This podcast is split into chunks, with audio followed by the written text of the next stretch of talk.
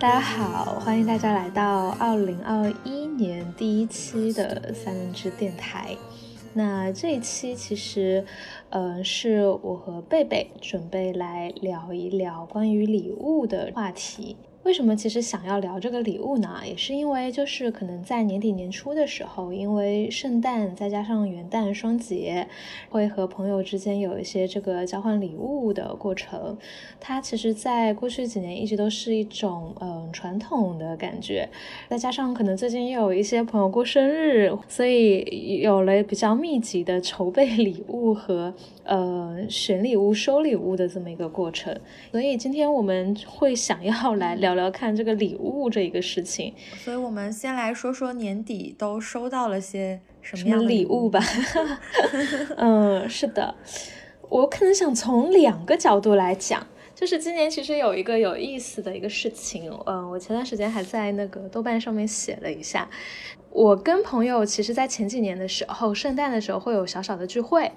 然后我记得在前几年的时候呢，有一次我们四个人的聚会是约在外面的一个餐厅，然后每个人都给其他人准备了礼物。四个人的话，其实基本上相当于有十二份礼物了。你可以想象，桌子上就堆的就堆的还挺满的，挺开心的。然后那是我们记忆里面觉得，呃，很开心的一次嗯回忆。结果今年呢，一个是因为疫情，然后因为嗯，在当时几个嗯玩的好的朋友里面，有的人可能今年因为失业了一阵子，在家什么的，经济就比较拮据，所以呢，当十二月可能月初的时候。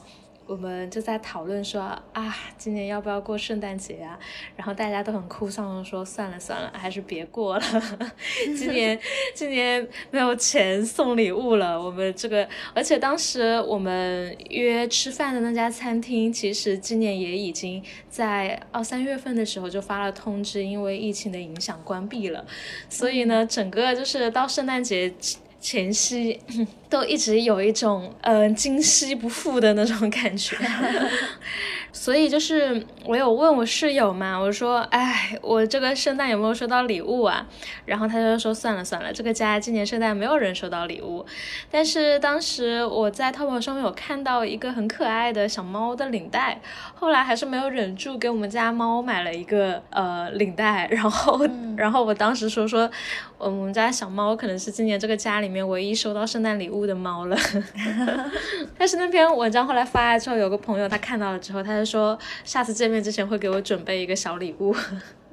我觉得我这一年对礼物有一种比较特别的感受，就是呃，我有一个大学同学，就是我们是很好的朋友。之前我们可能也会在对方生日的时候给对方准备一个礼物，但是因为那个时候距离比较近。所以当时对礼物没有什么特别的感觉，可能还是觉得这是一个就是朋友之间作为好朋友的一个有点像礼节性的一个一个东西。现在我搬到上海嘛，他在广州，然后我就发现，在过去的两年当中，我们两个会经常找借口给对方送送一点礼物，比如说我们在呃去年我们在六一儿童节给对方送了礼物。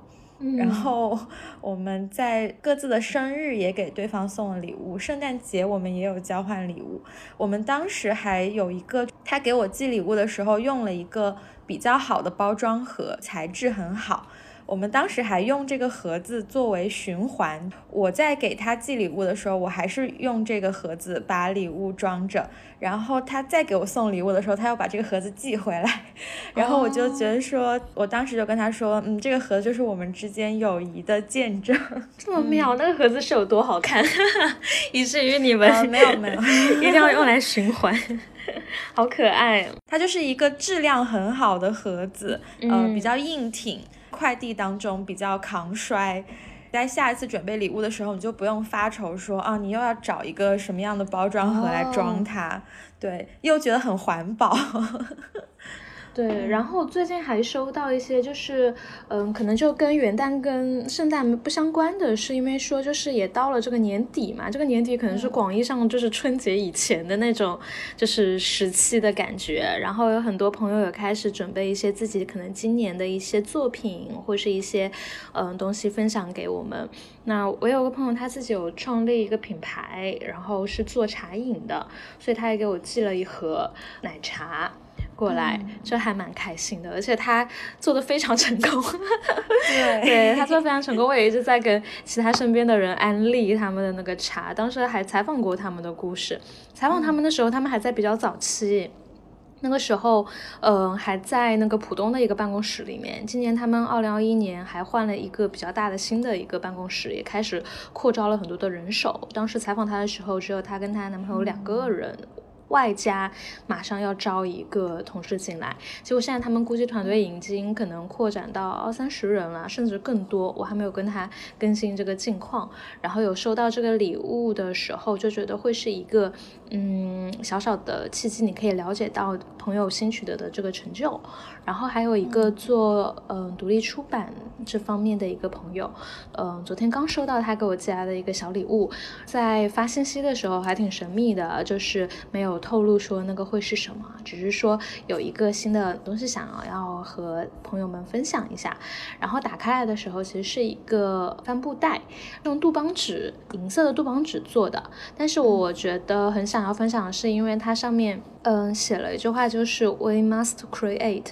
其实是想说，虽然二零二零年比较艰难，尤其是对于可能部分创作者而言，但是。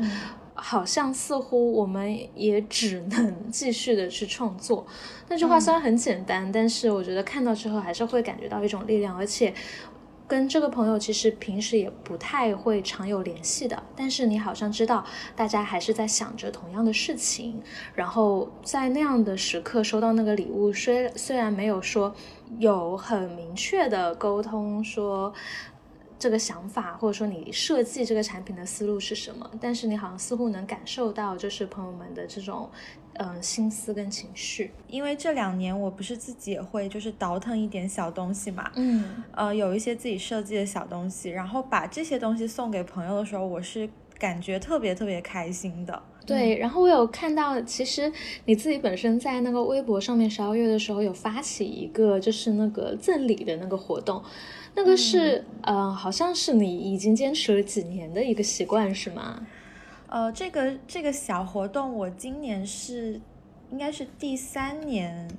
尝试去做了。呃，我是仿照西方国家，他们在过圣诞节的时候，他们会有一个十二月的倒数礼物，就是从十二月一号到二十五号。然后每天都可以收到一个礼物，仿照着这个，我自己也准备了二十五样礼物，但是我是送给陌生人，就并不是送给朋友。然后这个这个事情，我今年我在做的时候，我就觉得说，在生活当中有一个机会去给完全不认识的人 送礼物，还蛮有意思的。因为这个小活动它是一个抽奖活动嘛，所以。会有一个我完全不认识的人成为这个幸运儿，他可以在十二月的时候一天拆一份礼物。他是一口气收到全部吗？对对对，他是会收到一个就是一整箱的礼物，里面有二十五份。哦。不过我现在跟你讲完了之后，我就在想，为什么我不给我的朋友准备？朋友太多了，主要是 没有办法准备这么丰厚的。所以就是你每份礼物都单独包好，然后会写好序号，就是一到二十五是吗？然后他每天拆一个。对，哦，太开心了。当时是几号发的这个活动啊？就是他会在几号收到，然后会一直拆到圣诞节吗？应该是十一月中旬的时候发布的这个这个活动，然后在十一月底的时候会抽出这个幸运儿。哦，所以他就等于说从十二月开始就可以。呃，每天去拆一个礼物，一直拆到圣诞节了。对，嗯啊，太开心了。对，我也觉得，其实其实每年我自己都觉得很羡慕这个收到礼物的人。嗯嗯，应该鼓励你的朋友们去参加你的抽奖，说不定你就抽到你的朋友了。嗯，其实这个我觉得。因为之前看一些视频嘛，就是一些国外的博主，他们会给自己的家人准备一个这样的十二月礼物，我觉得特别好。就他们会在自己的客厅里放上二十五份礼物，可能是全家人，就是可以一起去拆，很开心。感觉明年可以尝试一下。像是我也会收到一些，嗯。或者说不是收到吧，就是说可能自己日常生活当中其实有一些自己未必会使用的一些东西，比方说日历，我觉得我现在就家里面就还有可能两到三份，有的是可能活动，有的是比方说之前买的品牌，然后他可能年终作为礼物送来的一个日历，可能对我来说，我觉得我不会去使用到那么多这个日历了，但是。也会在想说，哎呀，如果有需要的人他可以拿到的话，那岂不是一件很好的一些事情？但是这里面我就觉得说，可能心理上面会有一个就是疑虑，就是说，如果自己不用的东西把它作为礼物送给别人，是不是良心会不安？你是说就是类似像日历这样子可能多出来的一些小的物品嘛之类的？就是我刚刚说到那个我们一直在循环这个礼物盒的这个朋友，嗯，我们在寄礼物的时候，我们会塞一些可能多出来的这种护肤品的小样，或者是对对，或者是小零食，这个其实还挺好玩的，因为我们就像在跟对方分享自己的生活近况一样，嗯。但是我觉得说就是，呃，一个我刚刚讲到日历的时候，我会想到说，因为这几年文创一直都很流行嘛，就是很多插画师或者说是一些文艺品牌就会去开发各种各样的文创的产品，尤其是会打着。礼物或者说适合送礼物的这么一个借口去进行销售嘛？那比较多的那种品类，就比方说像日历啊、杯子啊，然后还有一些小摆件或者是什么的，就是好像送礼是一种安全牌，但是的确有的时候，如果收到这样的东西的话，它的使用价值可能没有那么高。你这个让我想到我今年看的好多。极简主义的视频，然后其中是有一些博主他们会谈到怎么处理这个礼物，我觉得我也是从中学到了一些技巧的。比如说今年我会直接跟我的朋友说我想要什么，或者是呃，对对对，就是我们在送礼物的时候，其实我们会直接问对方，就是你想要什么。我觉得这样其实挺好的。对啊，我有个朋友，他是一月过生日的，然后我跟他从大学就认识，就特别特别熟。我以前就是，其实有的时候为了暗藏一些小心机啊，就是说是准备一些惊喜的时候，其实都或多或少送过一些礼物了。然后到今年，我觉得我已经想不出啥了，就是偶 偶尔也会有几年是平淡期，你知道吗？友谊的平淡期。然后你觉得好像没有什么惊喜的东西要送的，该喜欢的或什么的，你也都送过一轮了。然后那也只好直接开口说你今年想要什么。结果他说他也没有想好要什么。但是呢，那天我们刚好在外面散步，过了一个小时之后，他想到了他想要什么，然后我们就去了商场。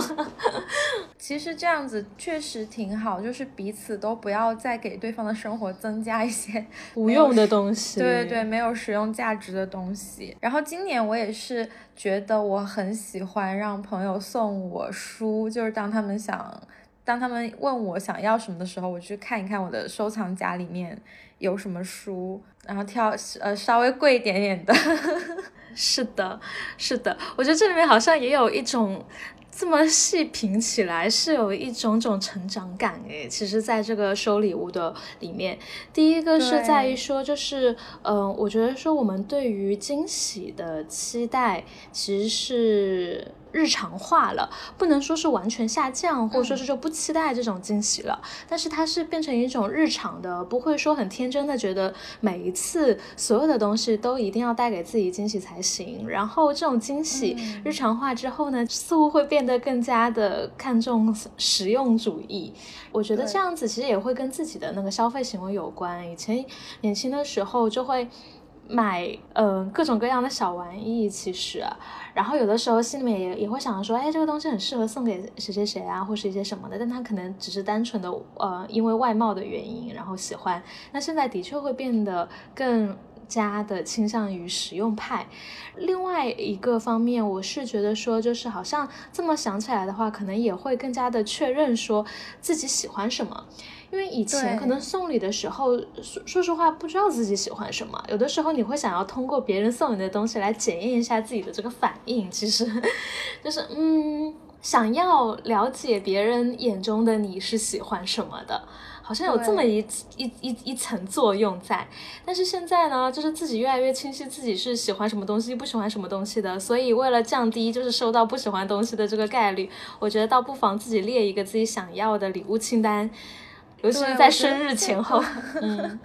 我觉得这个就是有点像生活中对那个亲密关系的期待吧。我觉得小的时候我们都是希望那种朋友给你准备一个惊喜，你会暗暗期待，最好别人能细心观察我想要什么。我觉得那种感觉就好像你在期待着一个爱人的 出现。对，但是我们长大了之后，就是现在。我会去，首先我自己会去更加了解我自己想要什么。第二个，我不会再像以前那样子期待别人给我惊喜。嗯，对，可能我这个要求也降低了。然后我会觉得说，其实如果你有一个想要的东西，那你就可以直接的去提，就是你可以勇敢的去要。这个好像就是，呃，变成你不是在原地等着一个。一个好的关系，或者是你不是等着你的朋友，或者是你的亲密关系另一半等着他们来构建这个关系，就是其实你自己的努力也是很重要的。哎呀，原来还有这一层。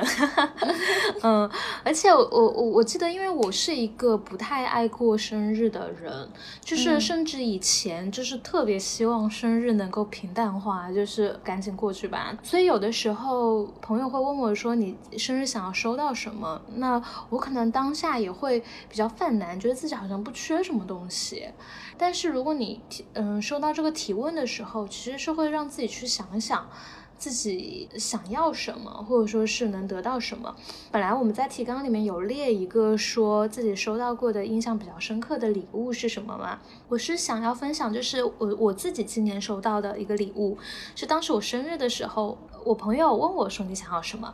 然后我其实。就说嗯，好像不知道我要什么，但是过了一会儿，我就想到了东西，然后他也送给了我，是什么呢？是一张飞往泉州的机票。然后在今年的时期，其实那个机票也不贵，大概可能两三百块钱。然后，但是因为我当时的状态是。嗯，一直在上海生活，但是很想要去外面再多走走，了解一下。可能虽虽然今年因为疫情爆发，然后变得不那么安全的这个世界，其他的一些人在怎么样生活。然后我也没有在南方那么长时间旅行过，所以就是因为朋友送了我这一张飞往泉州的机票，而且他还跟我一起去了那边过了一个周末，所以我开启了一段就是嗯，最后是长达二十九天的一个人的旅行，所以这个对我来说是。有非常大的意义的，这个意义不仅是一趟旅程，而是一次其实是重新，嗯，重新自己一个人走出，就是离开自己的小天地，去向外探索的一种动力和勇气吧。嗯，对，我觉得这个也是近几年我在一些就是刚才提到的。极简主义的博主，他们的视频当中，我看到的一种他们的提议，我觉得还挺好的，就是他们会建议说多送给其他人这种体验型的礼物，它既不会有一个实体的东西，就是造成你房间的。物品过多的堆积，然后这个记忆对于别人来说也是很有价值的，就是他也会一直记得你送的这个东西。嗯，但有些体验也很一般。我以前还收 到过一个 拍那个证件照，就是也不叫证件照，就是那种照相馆，你知道的的的一个礼物。因为当时的确，因为我当时要出去参加一个活动，然后。然后对方问说啊有没有那种照片嘛？结果我就是翻翻我的手机，就是全都是那种偏生活的照片，没有一个适合拿到正式的场合去的。然后那那那那个时候刚好跟我朋友抱怨这件事情，再加上我快过生日了，然后他就他就好像还蛮快就买了一个那个给我吧，就是。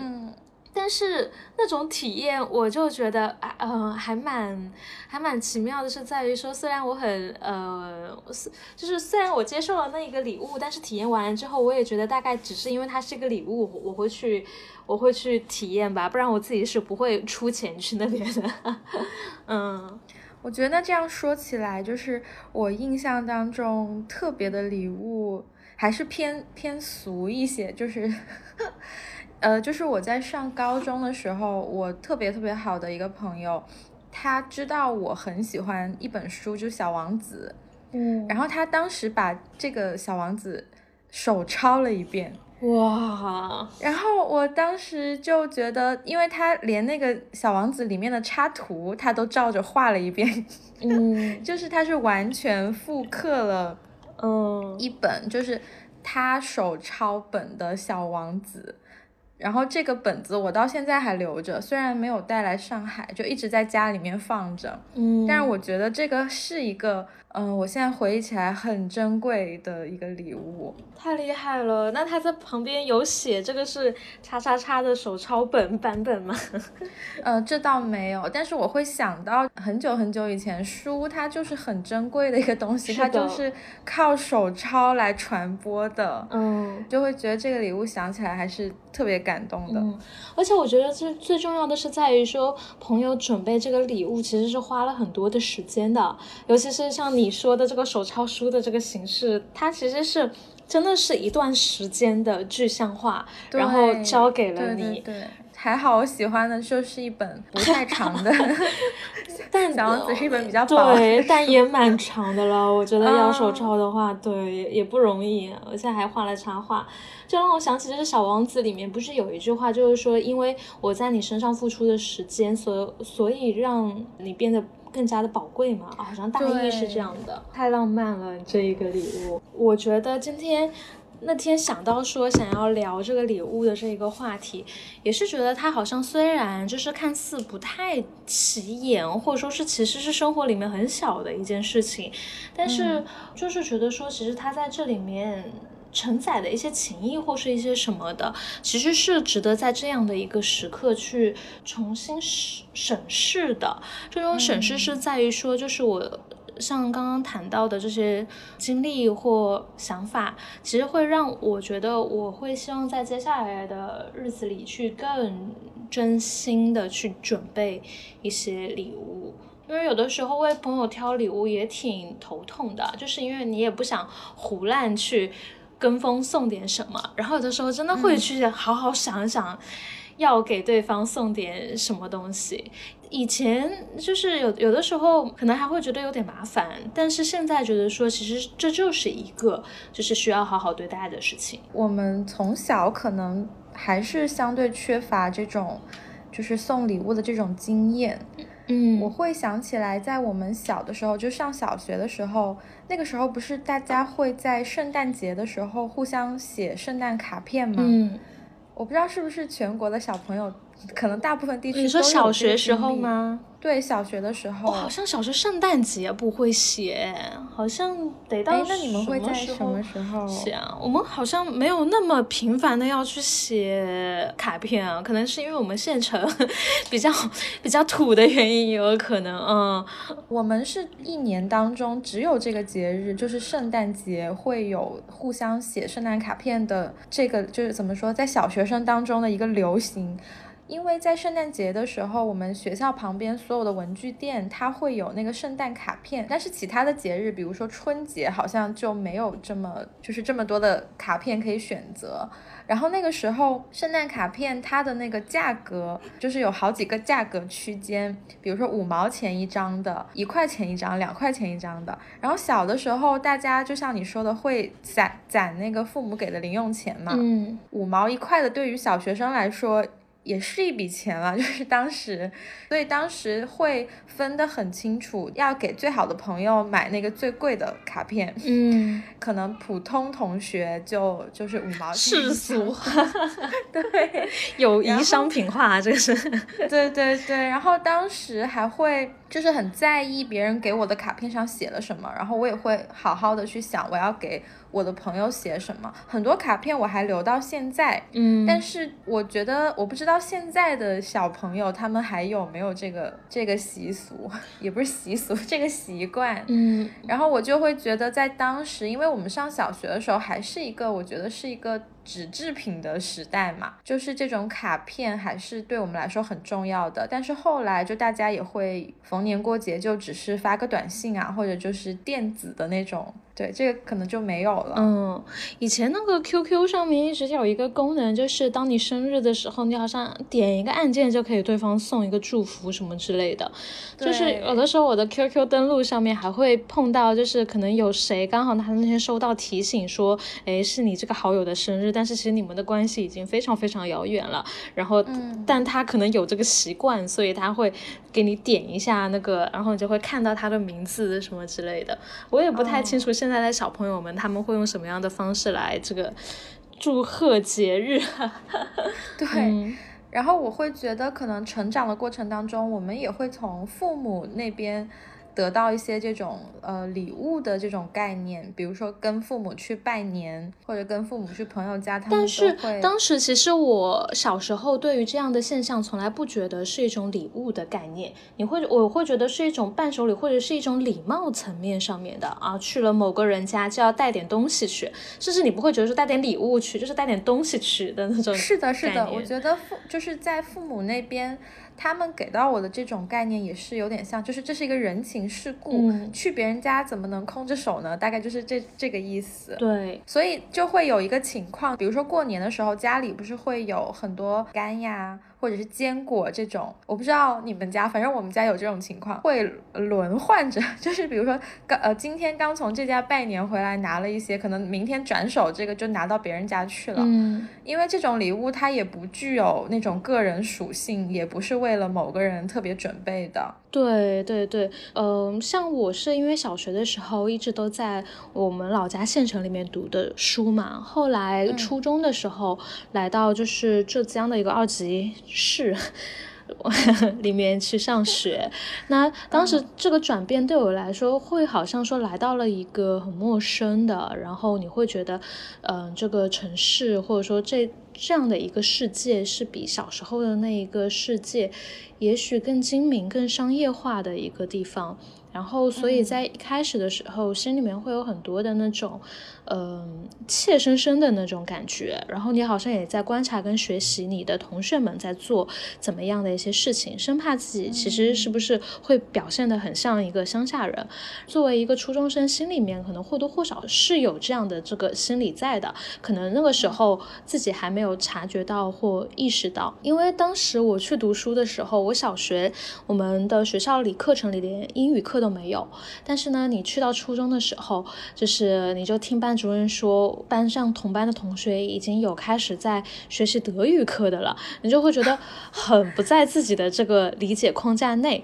那包括说，其实像送礼也是，嗯，当时的时候会发现说，可能在同学生日啊，或者说是一些，的确是一些，嗯，像圣诞这些送礼习俗，其实是比较强的。呃，这个节节气的时候，会看到班里的同学会互相赠礼物啊，然后你会觉得说，哦，这好像是一种潮流似的，那自己是不是也要去跟上，也要去准备这样的礼物呢？就有的时候会有这样的心思，然后那个时候可能也是刚刚开始去自己安排跟使用零花钱了。如果碰上某一个月生日，那个那个那个同学生日特别多的月份的话。哎，还会也有真的捉襟见肘的 日子，嗯，是，对，会有这样的感觉。现在虽然有点忘了当时具体的那个经历了，但是可能这样的那种感触或是那种感觉，还是还是留在就是嗯脑海里的。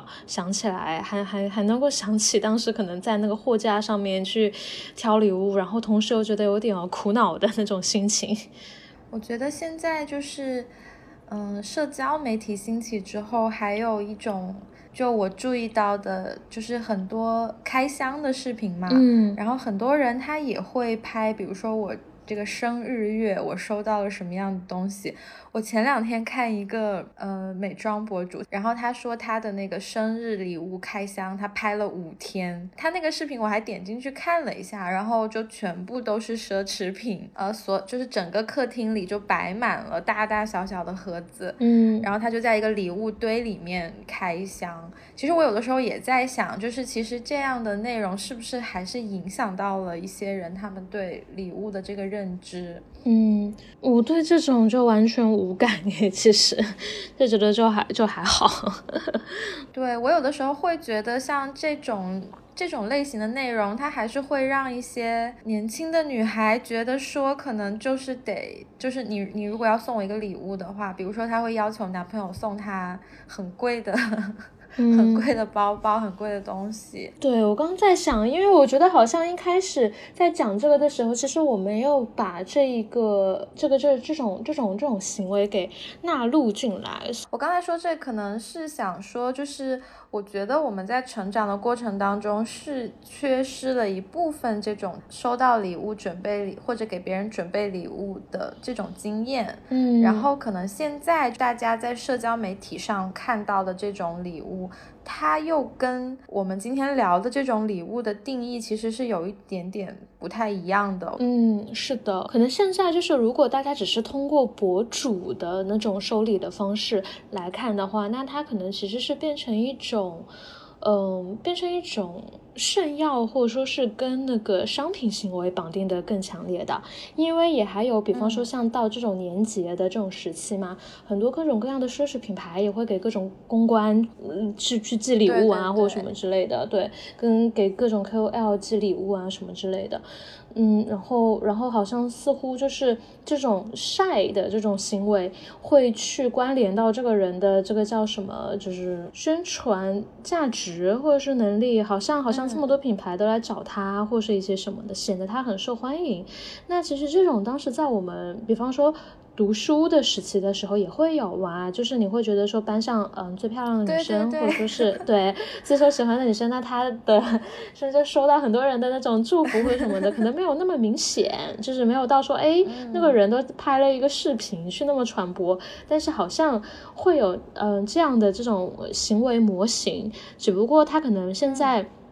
影响得到更多人去看去看这样的行为，甚至有的时候，比方说我们在一些女明星的微博上面，到了他们过节的时候，也会看到各种粉丝去给他们送礼呀。然后以前不是还有新闻说，那种明星过生日的时候送的礼物都就是五花八门嘛，有那种什么，对，有那种什么陆家嘴的广告。牌啊，然后有什么飞机要在天空上打出一点字母来啊，然后还有人去去哪个北欧的这个报纸上面买一整面嗯版面去宣布说啊，今天是我们家的这个明星过生日啊等等，对，它直接就变成了一种炫耀的方式，或者说是嗯。变成一种主权声明式的这种存在，但是我我就对，但是之前我刚开始想到说去聊这个礼物的时候，真的没有想要去讨论这个东西，因为可能这个这个在我看来就完全不是礼物的这一个概念了，所以我会刚刚就有一点点就是顿住，然后有一点点在想这个话题，就是因为我觉得礼物好像是一个更私人，或者说是它必须得承载一些感情的这个东西。但是呢，我觉得这个定义，说实话也适用于就是粉丝跟明星之间啊，然后也适用于其实品牌方和他们联系的 KOL 之间啊，但是。在这里面，让这些事物变得更加复杂的是，在于说，就是本身这种情感的流动也是复杂的。它会在于说，就是嗯，会在于说，就是应该怎么去区别开这种我们其实最早开始讨论的那些亲密朋友们给的礼物和那些公开的礼物的这种。距离呢？就比方说，其实我们的生活当中也会收到一些就是出于联系的礼物啊，对吧？嗯嗯。但是这样子好像也不能完全就是排斥掉说那样的礼物就不真诚，或者是不什么，也也不是这么讲的。但忽然觉得，就是如果聊到这里的话，有点把我们最早的那个礼物的概念有点消解掉了。对 对，本来是一种就是亲密关系里面，对啊，本来你看我们最早还谈到了，就是 从从礼物谈到了就是对于亲密关系期待的那个变化，对。但是如果他的确放到一个公开的一个场合的时候，他那种换算价值跟度量衡都完全变了，突然又有一点点难以去平衡。对吧？然后我其实最近也有在想要去嗯筹备一点点小礼物、小心意。其实就是因为在说也收到了一些创作者朋友们的礼物，会觉得说其实也很想要和大家去好好分享一下。比方说我自己过去一年来的一些一些作品的集结，或或者是一些重要的经历的。什么样的内容？然后当时我在那个南方旅行的时候，其实是一一路都有写游记，然后后来也是有被编，就是也收到一个品牌朋友的邀请，然后他们把我的那个经历有印成一个小小的一个册子，然后呢。但是它那个制作成本会比较贵一点点，我觉得没有办法去送人，没有办法送人送那么多钱。然后，所以我会最近也在筹划，说可能自己会设计和简单的可能印刷一下，把那个小小的册子能够做出来。如果能做出来的话，也会想要分享给朋友们。嗯，像你你说的这种，我就觉得很好，就是有就是用自己的一些创作，或者是自己生活当中的一些真实的记录。嗯，去制作成礼物送给朋友。其实我觉得我我喜欢和朋友之间就是互赠礼物的原因，就是我觉得我们在嗯共享彼此的一个状态。因为我突然又在想到说说，比方说，嗯，在一些小型的公司啊，或者说是一些可能比较紧密的公司，就是如果同事之间送送礼，然后会不会形成一种？压力啊，就就好像 A A 送了 B，结果那那那那其他人要不要送给他呢？会不会有这种送礼的压力啊？对我还是会希望，就是送礼物这个事情，它不要在我的生活当中给我造成任何的压力。你会有你有你有经历过，比方说这个事情对你造造成了压力的时刻吗？嗯，我想一下，我觉得很少哎。我觉得是这样的，就是，嗯，对于要不要送给别人，这个我是没有什么压力的。就这个问题，我可能没有太多的去想过，我还是比较依照自己的自己的感觉。我觉得我是有一点那种，我特别特别怕尴尬，所以如果是朋友不知道要送我什么，这个对他造成了压力的话，我会立刻帮他解决。就是我我会建议他说，就是我前面提到的，我会告诉他我想要什么。对，就是我真的希望这件事情，不管是对我还是对那个另外一个人，最好这件事情我们都觉得他很舒服。对，因为我觉得这种压力其实也有点像是那种最，就是其实是会变成一种社交圈子里面最早期的那种，呃，形成跟那种社交圈子还在动荡期的这个时期。嗯，大家今年可以去多找机会送朋友礼物吧。尤其是经过了二零二零年，是的，对我觉得就是这种人跟人的连接真的很珍贵。然后不要把礼物看成是一种像我们刚才提到的压力，不要觉得这个礼物。是不是送给朋友，让他？我不知道现在人有没有这种压力，就是你要送给另一个人礼物，然后你要考虑到他要不要晒出来之类的。就像我刚才提到的，对对，其实这也是送礼的压力之一。对啊，就是因为现现在这种这种这种发朋友圈或什么状态显得。显得特别的，好像正常化嘛，对吧？但是我在这里面有我有一点点反思的，就是因为有些朋友，我的一些朋友可能在出版行业工作啊，然后当时有收到他们新书，然后他们就是有寄给我他们做的新书啊或什么的，因为我自己是一个不太晒。这些方面的人，我自己生活相关的朋友圈都很少发，所以没有那么主动去做这件事情。可能会告知对方说，嗯，我收到了，然后我会用心的看完它，然后给到他一些反馈。但是其实我今年的一个反思是觉得说，就是其实还是应该好好的去晒一下的，还是应该好好晒一下，就是收到的朋友。嗯，给你寄来的一些书，就是因为说，嗯，我有一个朋友跟我说说，就是其实对于嗯那个出版社编辑们来说，就是能够有这种口口相传，其实是已经是非常重要的一个呃一个一个一个宣传的渠道了。其实对对他们来说，其实是很有意义的，所以我觉得今年呃也应该多多分享这样的一些礼物。因为我相信，可能对于一些小伙伴而言，年底也是一个就是会收到很多礼物的时期吧，对吧？嗯，大家开始重新有一个连接的这么一个机会。嗯，我不知道，比方说在我们的听众里面有没有大家也有收到一些可能难忘的礼物啊，或者说关于这个话题有什么想要。补充的，对于我们刚刚所讨论到的所有的这些内容，然后补充、批评、指正、吵架 还吵架的都都都可以，对啊，都欢迎来给我们留言。好，好，那今天的这一期播客就到这里啦。希望大家在二零二一年都能收到喜欢的礼物，然后也一定要记得给你在意的人准备礼物。是的，好，拜拜。You take the sky away. It don't move at all like a subway. It's got bombs when it's cold like any other place. It's warm up inside. Sitting down